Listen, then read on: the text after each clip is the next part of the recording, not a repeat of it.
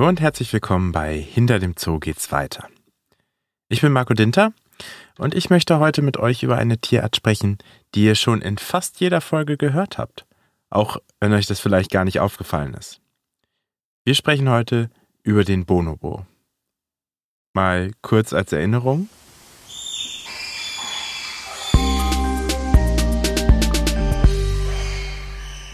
Diese markanten Rufe unserer Bonobos sind nämlich im sogenannten Trenner, und zwar immer dann, wenn wir bei Interviews in den Zoo wechseln. In dieser Folge spreche ich mit dem Tierpfleger Thomas Kempf darüber, was die Affen so besonders macht und warum die Haltung in Zoos ganz schön komplex ist. Der ZGF-Fotograf Daniel Rosengren hat die stark gefährdeten Bonobos sogar im dichten Regenwald der Demokratischen Republik Kongo gesucht und tatsächlich gefunden. Ich bin gespannt auf seine Geschichte. Erstmal besuche ich jetzt aber unsere Bonobos im Frankfurter Zoo. Ihr wisst, was das bedeutet. Bonobo-Geschrei in 3, 2, 1.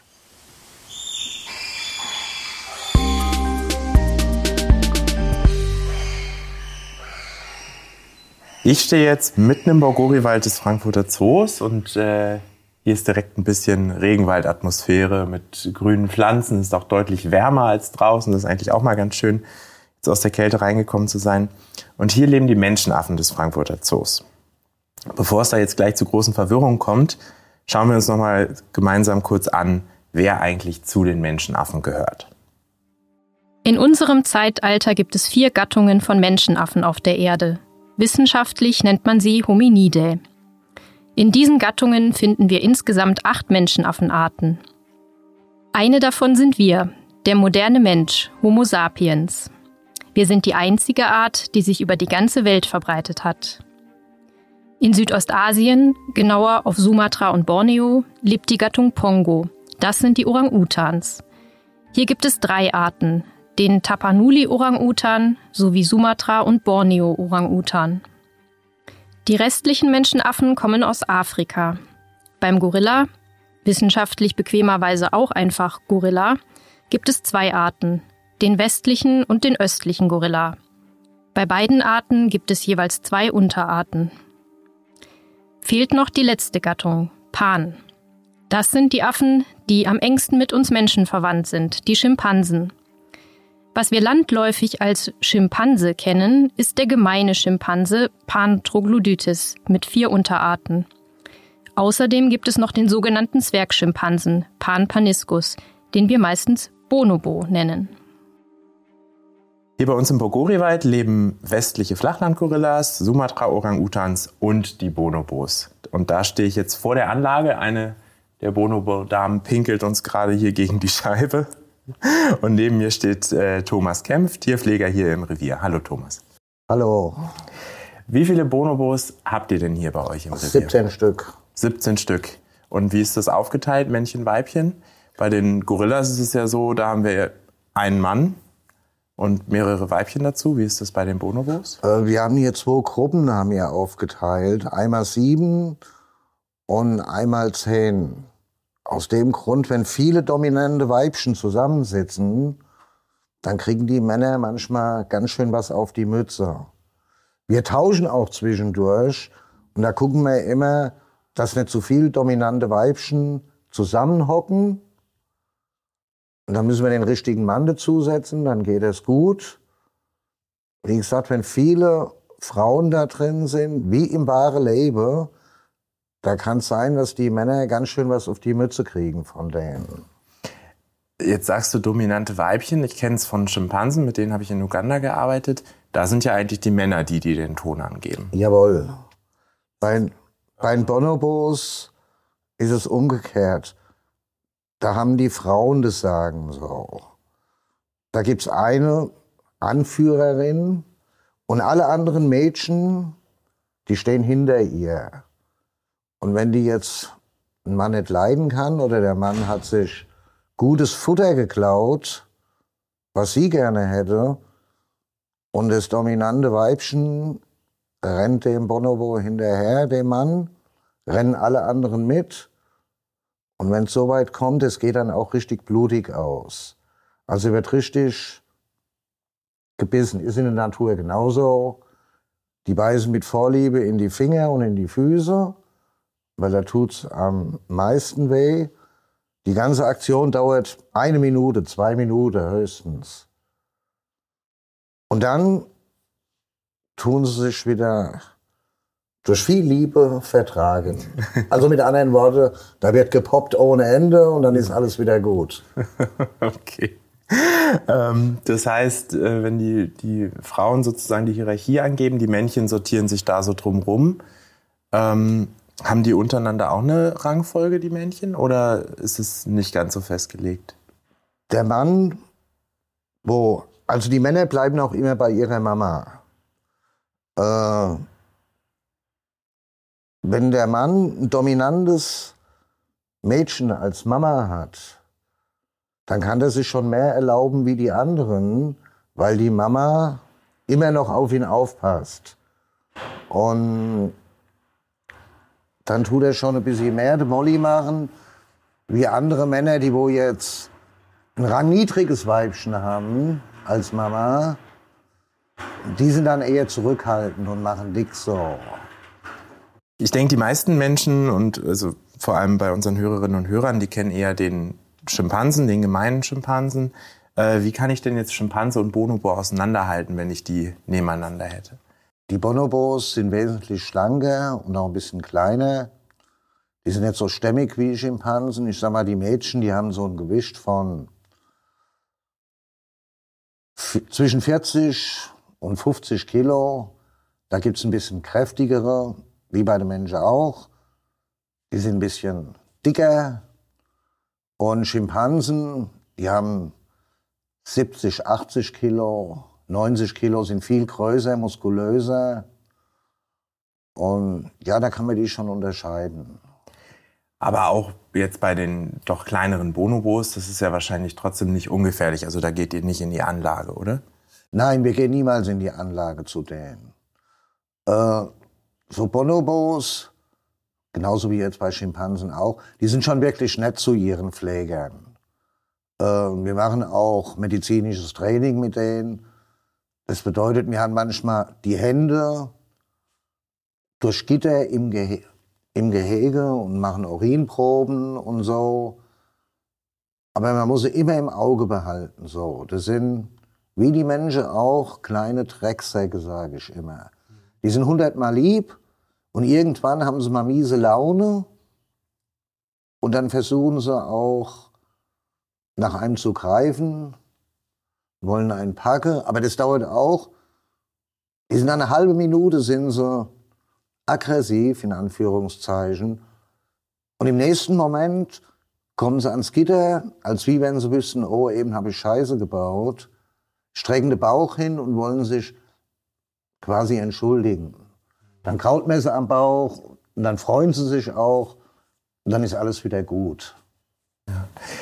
Das heißt, ihr müsst ja das Training durchs Gitter machen. Nimm mich mal mit an so einen, in so einen Bonobo-Tag hier im, im Frankfurter Zoo. Wie, wie fängt der an morgens? Den lebt ihr ja als Tierpfleger mit den Bonobos zusammen, mehr oder weniger. Also. Jawohl, also morgens, wenn wir kommen, sagen wir erstmal Gemorge. Da freuen sie sich auch und gucken, was für ein Pfleger da ist. Dann haben wir hinten sogenannte Absperrkäfige. Da kommen die freiwillig reingelaufen, damit wir das große Gehege freikriegen zum Saubermachen. Und wenn sie in dem Absperrgehege sind, trinken sie einen Tee morgens. Wie wir das morgens auch trinken. Also ich bin mehr der Kaffee-Mensch, ja, aber... Ja, Kaffee geben wir denen jetzt nicht, weil die sind eh schon aufgedreht, die Bonobos. Äh, die kriegen Tee und kriegen auch einen Brei, mal mit Reis angemacht, Haferflocken, mit Kleie. Da ist Quark drin, da sind Mineralstoffe drin und Vitamine. Das fressen sie auch alle vom Löffel, kann man jeden gezielt füttern. Mit dem Tee ist genauso, trinken sie aus der Tasse, jeder einzeln. Und es hat auch den Vorteil, wenn jetzt mal ein Affe Schnupfen hat oder sowas, dann kann man dem einen Affen gezielt Medizin geben. Dann muss man natürlich ein bisschen tricksen bei den Bonobos. weil die strecken auf die Zunge erstmal rein, probieren und wenn da irgendeine Medizin drin ist, merken die sofort. Und dann machen wir ein bisschen Honig rein. Äh, müssen wir gucken, dass dem Affen schmeckt, der wo die Medizin kriegen soll. Und ja, der trinkt es dann halt auch irgendwann. Manchmal müssen wir auch eine Portion wegschütten, weil es nicht geklappt hat mit der Mischung, was wir gemacht haben. Aber kriegen wir immer hin und die sind eigentlich selten krank, unsere Bonobos. Also, ja, mal ein Schnuppe oder mal ein Husten, aber ansonsten sind sie fit wie ein Turnschuh. Ja, perfekt. Und ihr habt jetzt zwei Gruppen, die kommen dann auch getrennt auf die Außenanlagen. Wir haben ja auch zwei getrennte Außenanlagen. Jawohl. Ähm, du hast gesagt, ihr tauscht die auch mal hin und her. Wie ist das denn in der Natur? Sind die da auch in einer festen Gruppe oder? Äh, die Mädchen, die gehen auch schon mal in eine andere Gruppe mal, Mhm. kurzzeitig, und kommen dann wieder. Okay. Äh, Wenn es denen natürlich in der anderen Gruppe besser gefällt, dann bleiben sie auch mal längere Zeit in der Gruppe. Ja, jetzt hört man es auch im Hintergrund. Und dann kommen sie auch irgendwann mal wieder zurück.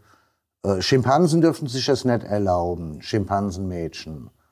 Wenn die in eine andere Schimpansengruppe gehen würden, kann sogar tödlich ausgehen.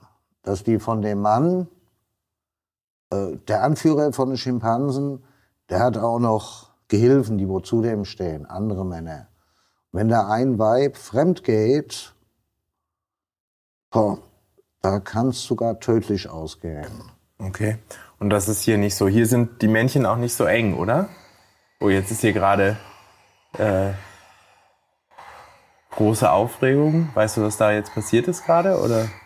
Ach, die haben sich oben am, am Zwischennetz haben sich angemacht, so. Äh, das ist öfter mal, Das ist dass die sich anzocken. Ja, hat vielleicht jetzt einer noch was Tolles gefunden, der geht hoch und zeigt's den anderen. Guck mal hier, was ich hab, hast du nicht? Und dann gibt's Gebrülle, brüllt einer und dann gehen sie alle hin und brüllen mit so. Sehr menschlich zum Teil. Jetzt sind hier einige Jungtiere auch drin. Ähm, ich sehe hier eins, das, wie, wie alt ist das wohl? Vielleicht ein Jahr, schätze ich mal. Ist jetzt gerade Seite weg, ist noch bei der Mama auf dem Rücken. Ähm, wie lange bleiben die bei ihren Müttern? Also Bonobos, die sind sieben bis acht Jahre, sind die beide Mama. Äh, hier in Menschenhand ist es halt so, dass die schon ein bisschen früher von der Mama weggehen zu Tanten oder so und werden rumgetragen. Das liegt immer an der Mama, wie die das zulässt. Ist meistens so, wenn eine erfahrene Mama da ist, die wohl schon öfter Junge gehabt hat, die lässt es auch gehen zu einer Tante oder sowas. Wenn es die Erstgeburt ist oder die Zweitgeburt, dann sind die Mamas ein bisschen äh, geizig mit hergeben. So. Die wollen es immer bei, wollen es gut behüten. Und wie gesagt, so bis sieben Jahre sind sie bei der Mama. In der Natur ist es auch so, da sind sie manchmal bis acht, neun Jahre bei der Mama. In der Natur müssen sie halt einfach mehr lernen. Hier bei uns im Zoo kriegen die ja jetzt kein giftiges Futter, ganz klar. In der Natur müssen die das alles lernen. Das heißt, Giftschlangen, äh, Leoparden, giftige Pflanzen, wie man Nüsse knackt, äh, wie man überhaupt ans Futter kommt. Also das sind die länger bei der Mama. Im Zoo tun sie sich schon ein bisschen früher abnabeln, in Anführungszeichen. Wenn, wenn irgendwie Gefahr ist, Unruhe in der Gruppe, also das, das Kleine, wenn es über acht ist, läuft auch sofort zur Mama und sucht da Schutz. Okay. Und äh, es passiert ja aber sicher auch irgendwann, dass die Gruppe hier zu groß wird, zum Beispiel, dass wir auch mal Tiere abgeben müssen. Äh, Gibt es denn, wie viele Zoos halten denn überhaupt Bonobos? Ich kenne eher den Schimpansen aus dem Zoo, muss ich sagen. Wie viel Zoos jetzt genau Schimpansen? Äh, in Europa elf Stück sind's, Aber weltweit müsste ich jetzt lügen. Aber es gibt einen Zuchtbuchführer für Bonobos und der guckt halt, wo können die Bonobos hin, damit sie genetisch wertvoll sind, damit man keine Inzucht betreibt. Und die gehen wirklich Amerika, Australien, Spanien, also da, wo sie hinpassen, dürfen sie dann halt hin. Also in dem Fall wirklich sogar weltweit. Meistens machen wir Jawohl. das ja innerhalb von Europa. Ähm, und unsere Bonobos hier sind jetzt gerade sogar äh, etwas berühmt geworden. Die waren zumindest in der Zeitung, weil die alle so kleine Spiegel in der Hand haben. Jawohl. Äh, was wurde da gemacht? Äh, es waren hier so Studenten, die haben so ein bisschen Forschung betrieben mit den Bonobos. Weil Menschenaffen erkennen sich ja im Spiegel. Die wissen, die gucken in Spiegelbild und wissen, ah, das bin ich. Äh, andere Affen wie Pavian oder sowas können das nicht. Die denken dann, das wären Rivale, tun sogar aggressiv drauf reagieren. Ja, hier bei den Bonobos war es wirklich am interessantesten. Wir haben hier die Margret sitzen, die ist schon über 70, der älteste Affe der Welt wahrscheinlich. Und die hat in den Spiegel geguckt, hat sich die Haare zurecht gemacht und hat den Spiegel dann auch umgedreht, äh, zur Seite gedreht und hat nach uns Pflegern geguckt, durch den Spiegel.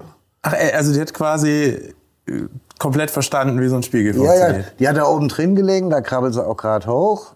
Ja. Hatte den Spiegel, hat an die Wand geguckt und hat so mit dem Spiegel hat sie nach uns geguckt. Also hat mir genau gesehen, weil man hat ihre Augen gesehen im Spiegel. Ja. Also war wirklich interessant und lustig. Ja, das glaube ich.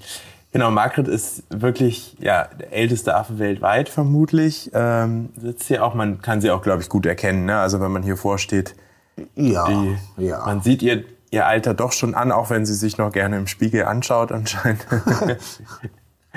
genau. Ähm, aber die Forschung äh, hier im Zoo, gerade auch bei den Bonobos, ist extrem wichtig, weil die Forschung in der Natur ganz schön schwierig ist bei Bonobos. Ja. Die leben wirklich ganz versteckt im dichten Regenwald der Demokratischen Republik Kongo. Und wie versteckt, das weiß mein nächster Interviewgast, mit dem ich jetzt gleich spreche. Dir aber erstmal vielen Dank, Thomas. Sind wir durch oder was? Wir sind durch. Ja, geil.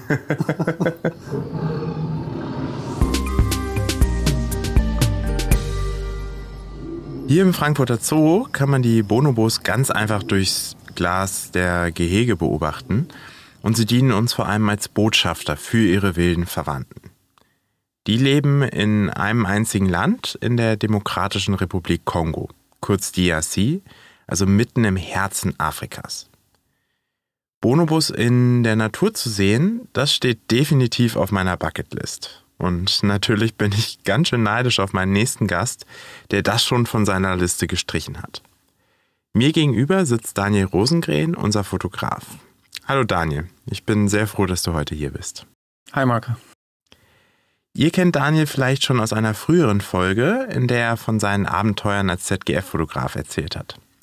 Daniel, jetzt äh, auf deiner letzten Reise warst du in der Demokratischen Republik Kongo.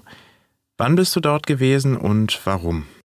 So it was in September, October last year, 2021, and uh, as usual, when I'm on assignment for FSRS, it's basically to document das war im September, Oktober letzten Jahres, 2021.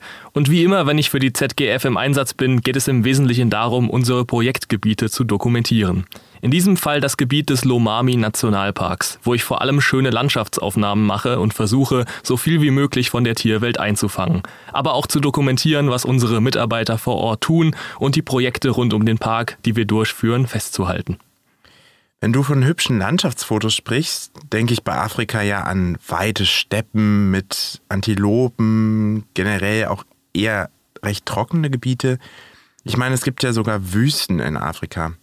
Wie sieht denn jetzt der Lomami Nationalpark aus?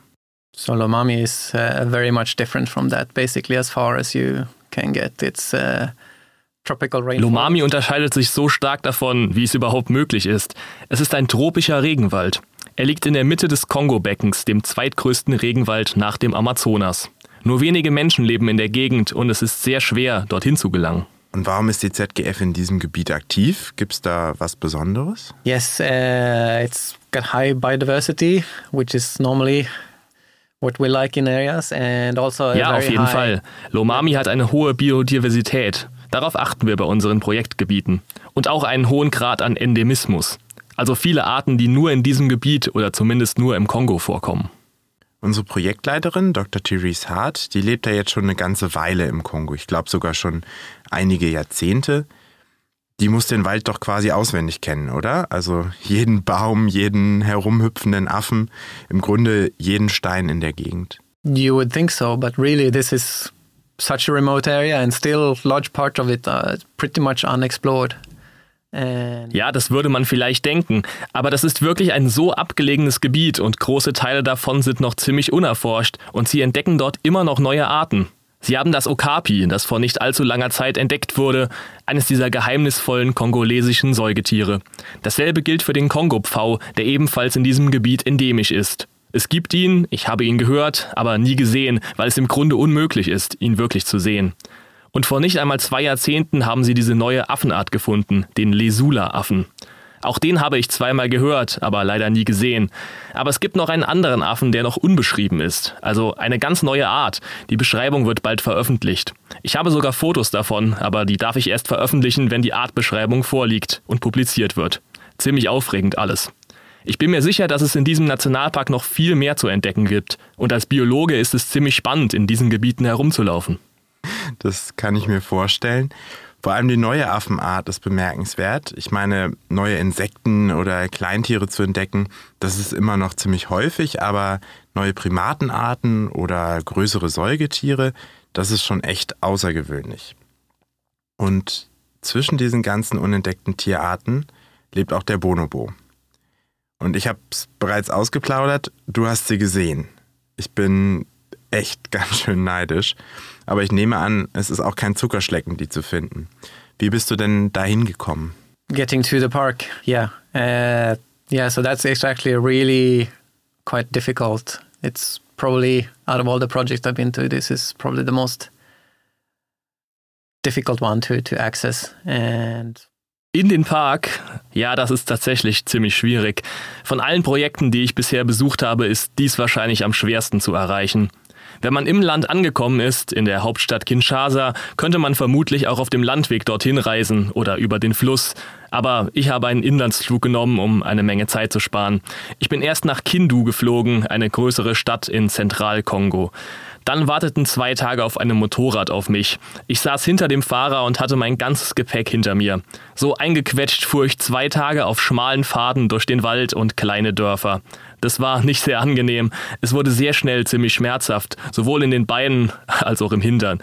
Ich war sehr froh, als ich vom Motorrad absteigen konnte. Und dann hieß es Wandern. Einen ganzen Tag lang, etwa 37 Kilometer, nur um zum Nationalpark zu kommen. Wow, das ist ja echt eine lange Reise. Und ich nehme an, ja auch mit deiner ganzen Ausrüstung, richtig? Also als Fotograf musst du ja eine Menge Zeug dabei haben, verschiedene Kameras und so weiter. Yes, absolutely. Uh, I have a lot of quite heavy equipment and, and luckily ja, absolut. Ich habe eine Menge ziemlich schwerer Ausrüstung. Und zum Glück haben wir einige Träger angeheuert, die mir beim Tragen etwas geholfen haben. Für diese Wanderung wusste, musste ich nur meine Kameras tragen, immer bereit, falls ich etwas Spannendes sehen sollte. Die Träger trugen den Rest in selbstgebauten Rucksäcken. Die haben sie ganz geschickt aus Palmenblättern gewebt. Das war sicher nicht das bequemste, aber es schien gut zu funktionieren. Es war ganz schön beeindruckend, wie sie die 37 Kilometer durchgehalten haben. Das ist wirklich ziemlich beeindruckend. Ähm, apropos beeindruckend, Kannst du dich an das erste Tier erinnern, das du gesehen hast? Oder vielleicht an ein besonderes oder endemisches Tier aus dem Kongo? Uh, yeah, one of the first animals that I was quite happy to see it was the wolf's monkey. Uh, it's quite a colorful monkey. Ja, eines der ersten Tiere, über das ich mich sehr gefreut habe, war die Wolfmeerkatze. Das ist ein ziemlich farbenfroher Affe mit rötlichem und gelbem Fell, interessanten Augenbrauen und Gesichtsmerkmalen und einer schwarzen Augenmaske, die ihn ganz besonders aussehen lässt. Und sie ist auch im Kongo endemisch. Und du hast auch Bonobos gesehen. Ich nehme an, es hat eine Weile gedauert, bis du die zu Gesicht bekommen hast. Yes, actually had almost started to give up hope to to find them. It felt yeah, hopeless for a while. Ja, auf jeden Fall. Ich hatte eigentlich auch schon fast die Hoffnung aufgegeben, sie zu finden. Wir sind tagsüber rausgegangen und leider nichts. Einmal sagte jemand aus dem Team, dass er Bonobos in der Ferne gehört habe, aber ich habe nicht wirklich etwas gehört und sie sind immer wieder vorbeigezogen und wir haben sie überhaupt nicht gesehen. Also habe ich irgendwann wirklich die Hoffnung verloren. Aber dann sind wir eines Morgens früh aufgebrochen und haben uns einen schmalen Pfad entlang geschlagen. Irgendwann schlug das Team vor, den Weg zu verlassen. Von da an mussten wir uns den Weg mit der Machete durch die dichte Vegetation bahnen, über Stämme klettern, unter Stämmen durchkriechen, uns in Ranken und Wurzeln verheddern. Das war ein sehr langsamer Prozess. Und wieder sahen wir nicht wirklich etwas und nach ein paar Stunden machten wir eine Pause, tranken etwas Tee und als wir uns kurz darauf wieder in Bewegung setzten, hörten wir die typischen, sehr charakteristischen Schreie der Bonobos und sie waren ziemlich nah. Da wurde es dann plötzlich sehr spannend. Und dann mussten wir versuchen, uns durch diese dichte Vegetation zu bewegen, ohne ein Geräusch zu machen, was eigentlich gar nicht möglich war. Man versucht einfach so wenig Lärm wie möglich zu machen. Und wir fanden eine kleine Gruppe, vielleicht vier oder fünf Bonobos. Ich schaffte es, ein oder mehrere klare Bilder von diesem großen Männchen zu machen, und dann zogen sie weiter. Ich beschloss ihnen alleine zu folgen, um so wenig Lärm wie möglich zu machen, und nach einer Weile hielten sie an. So konnte ich noch ein paar Aufnahmen von dem gleichen Männchen machen, bevor sie dann verschwanden. Und das sind wirklich wunderschöne Bilder. Ich lade auf jeden Fall auch noch mal ein paar davon in die Show Notes. Wie kann ich mir das denn vorstellen? Wie viel Zeit hast du dann tatsächlich bei den Bonobos verbracht? Yeah, maybe not more than five minutes all in all, but that actually felt plenty at the time. And I was so both relieved to have seen Das waren wahrscheinlich nicht mehr als fünf Minuten, alles in allem. Aber das fühlte sich zu diesem Zeitpunkt wirklich viel an und ich war so erleichtert und natürlich ziemlich glücklich. Das war es also wert, die ganzen Schmerzen auf dem Motorrad und die lange Reise. Yeah, I mean it's one of the most iconic species we have in the area and one that I felt possible. Like the Okapi. Ja, ich meine, es ist eine der ikonischsten Spezies, die wir in diesem Gebiet haben und eine, bei der ich es zumindest für möglich hielt, dass ich sie finde. Ich meine, es gibt dort auch die Okapis, aber die werde ich wohl nie zu Gesicht bekommen. Aber bei den Bonobos hatte ich das Gefühl, zumindest eine Chance zu haben. Es war also schön, diese charismatische Art auf einem Foto zu kriegen. Ich war also ziemlich erleichtert, dass mein Job gut erledigt war und auch glücklich, denn natürlich stand das auch auf meiner Bucketlist. Und wir, also deine Kollegen, waren auch ganz schön erleichtert, als du wieder da warst. Wenn ich mich richtig erinnere, bist du nämlich ziemlich krank geworden, nachdem du die Bonobos zum ersten Mal gesehen hast. Ah, yes, that is true. A couple of weeks later, I did get malaria and I was not really feeling well. Oh ja, das stimmt. Ein paar Wochen später bekam ich Malaria und mir ging es wirklich überhaupt nicht gut. Ich war ziemlich schwach. Wir haben danach sogar nochmal Bonobus gesehen, aber ich war sogar zu schwach, um die Kamera zu heben und ein Foto zu machen. Wenn Malaria nicht behandelt wird, kann sie tödlich sein. Zum Glück hatte ich Medizin dabei, die ich einnehmen konnte. Und nach ein paar Tagen ging es mir auch schon wieder besser. Aber ich hatte während der ganzen Reise ganz schön abgenommen. Ich bin viel herumgelaufen und habe nicht so viel gegessen. Ich habe etwa 10% meines Körpergewichts verloren. Und natürlich hat auch die Malaria zu diesem Gewichtsverlust beigetragen. Du bist also krank geworden und du hast gesagt, du warst zu schwach, um deine Kamera zu halten. Wie hast du es überhaupt dann aus dem Regenwald rausgeschafft? Ich meine, da gibt es ja kein Krankenhaus. Yeah, it was quite a struggle actually because we had the easy traveling to be done in Lomami is when you travel on a boat on the river. Also das war, ja, das war schon ein ziemlicher Kampf. Der einfachste Weg, um in Lomami zu reisen, ist auf dem Fluss. Sie haben dort diese einfachen Boote aus großen Holzstämmen, die Einbäume. Aber wenn man sich in dem Wald wagen will, bleiben im Grunde nur Wandern und die Machete. Und zu diesem Zeitpunkt, als die Malaria ausbrach, waren wir ziemlich weit vom Fluss entfernt. Also mussten wir an diesem Tag 16 Kilometer zurück zum Fluss wandern. Und ich fühlte mich extrem schwach. Ich dachte tatsächlich, dass ich es an diesem Tag nicht bis zum Fluss schaffen würde. Ich dachte, wir müssten unser Lager aufschlagen und am nächsten Tag weitergehen, und irgendwann hatte ich das Gefühl, dass ich mich einfach nur hinsetzen und eine Weile ausruhen sollte. Also habe ich mich hingesetzt und selbst das war zu viel. Also legte ich mich auf den Waldboden und ruhte mich einfach aus. Ich lag einfach da. Und das Team war sehr geduldig. Sie haben einfach gewartet. Und dann, vielleicht nach einer Stunde, kam Coco zu mir, einer der Jungs, die dort arbeiten. Er sagte, hey, kann ich dir eine Tasse Tee machen? Und ich sagte ja, und er machte mir einen Tee. Und als ich ihn dann trank, bemerkte ich, dass er wirklich viel Zucker hineingetan hatte. Ich spürte, dass ich dadurch wieder etwas Energie in meinen Körper bekam. Und ich glaube, der Zucker war es, der mich in die Lage versetzte, wieder aufzustehen und den Weg zum Fluss zu Ende zu gehen. Und das war ein super schönes Gefühl, sich einfach in den Einbaum zu setzen und nichts zu tun, sondern einfach nur transportiert zu werden. Es ging zurück zum Camp, das wir am Fluss hatten, und wir packten alles zusammen und fuhren dann weiter aus dem Park. Und dann hatte ich wieder zwei Tage auf dem Motorrad, bevor ich die Zivilisation erreichte. Interessant ist, dass die Bonobos sozusagen zwei Populationen haben. Eine östlich des Flusses Lomami und eine westlich. Und die, die östlich des Flusses leben, bekommen einfach keine Malaria, während die westlich des Flusses es bekommen. Und wo hast du es bekommen? Ja, ich habe es auf der Westseite bekommen, wie die Bonobos. Also wie ein echter Bonobo. Die sind ja auch ziemlich eng mit uns verwandt. Ich glaube, wir teilen uns so 98,7 Prozent unserer DNA aber sie sind bedroht. Die IUCN stuft sie als stark gefährdet ein und wir wissen nicht wirklich, wie viele von ihnen überhaupt noch in der Natur leben. Denn es ist, wie du schon sagtest, ganz schön schwierig, sie überhaupt zu finden oder zu zählen. Kannst du uns sagen, warum sie so bedroht sind?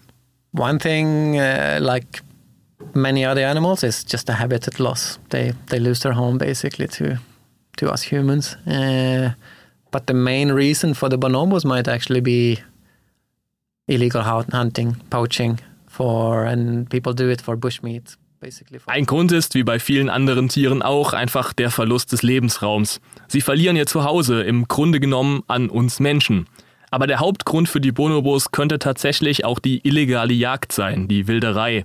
Die Menschen in der Region jagen sie für Bushmeat, also als Nahrung. Das ist für mich ein seltsamer Gedanke, weil sie so eng mit uns verwandt sind, wie du gesagt hast. Was hast du gesagt? 98,7 Prozent, dieselbe DNA. Aber ich schätze, die Leute sind in manchen Gegenden dort einfach verzweifelt und Nahrung ist schwer zu bekommen. Und ich denke, Bonobo-Fleisch, wenn man es denn bekommt, ist wahrscheinlich ziemlich gut bezahlt. Und ich meine, es ist ein großes Tier, man hat also eine Menge Fleisch, wenn man es schießt. Ja, genau, es ist der größte Primat in dieser Gegend. Aber die ZGF arbeitet ja dort, um den Nationalpark und auch die Tiere zu schützen. Wir versuchen auch den Bushmeat-Markt einzudämmen. Wie arbeitet die ZGF denn genau und wie geht sie mit diesen Problemen um? Yeah, so partly we are supporting rangers in the area that protect the park actively. Teilweise unterstützen wir die Ranger in der Gegend, die den Park aktiv schützen. Aber wir haben auch Projekte in den Dörfern rund um den Park, um den Menschen zu helfen, andere Wege zu finden, sich zu ernähren. Zum Beispiel Fischfarmen. Fischzucht ist nichts, was die Menschen dort vorher gemacht haben, aber jetzt haben sie erkannt, dass es eine sehr einfache Möglichkeit ist, sich mit Proteinen zu versorgen, weil man einfach einen Damm baut, ihn mit Wasser füllt und dann die Fische in den Teichen züchtet. Und dann kannst du einfach hingehen und die Fische fangen, wenn du eben Nahrung brauchst. Dann geht es also darum, alternative Lebensgrundlagen zu schaffen und wie du sagst, auch die Strafverfolgung zu unterstützen. Und ich denke, wir beide sind uns da einig, dass wir hoffen, dass das funktioniert um die letzten Bonobos im Kongo zu schützen. Vielleicht schaffe ich es ja auch noch eines Tages, sie dort zu besuchen und das zumindest von meiner Bucketlist zu streichen. Ja, das solltest du auch. Vielen, vielen Dank erstmal für dieses sehr interessante Interview, Daniel. Thank you for having me.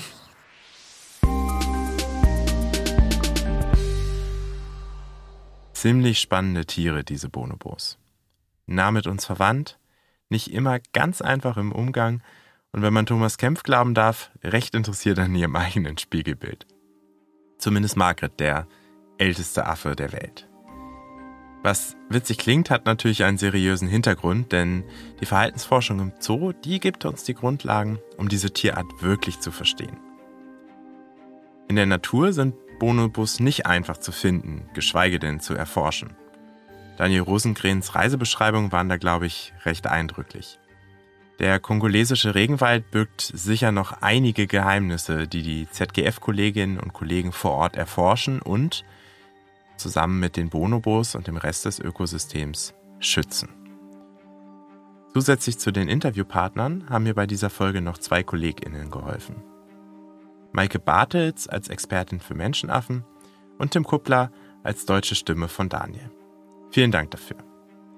Mein Name ist Marco Dinter und wir hören uns sicher das nächste Mal wieder bei Hinter dem Zoo geht's weiter.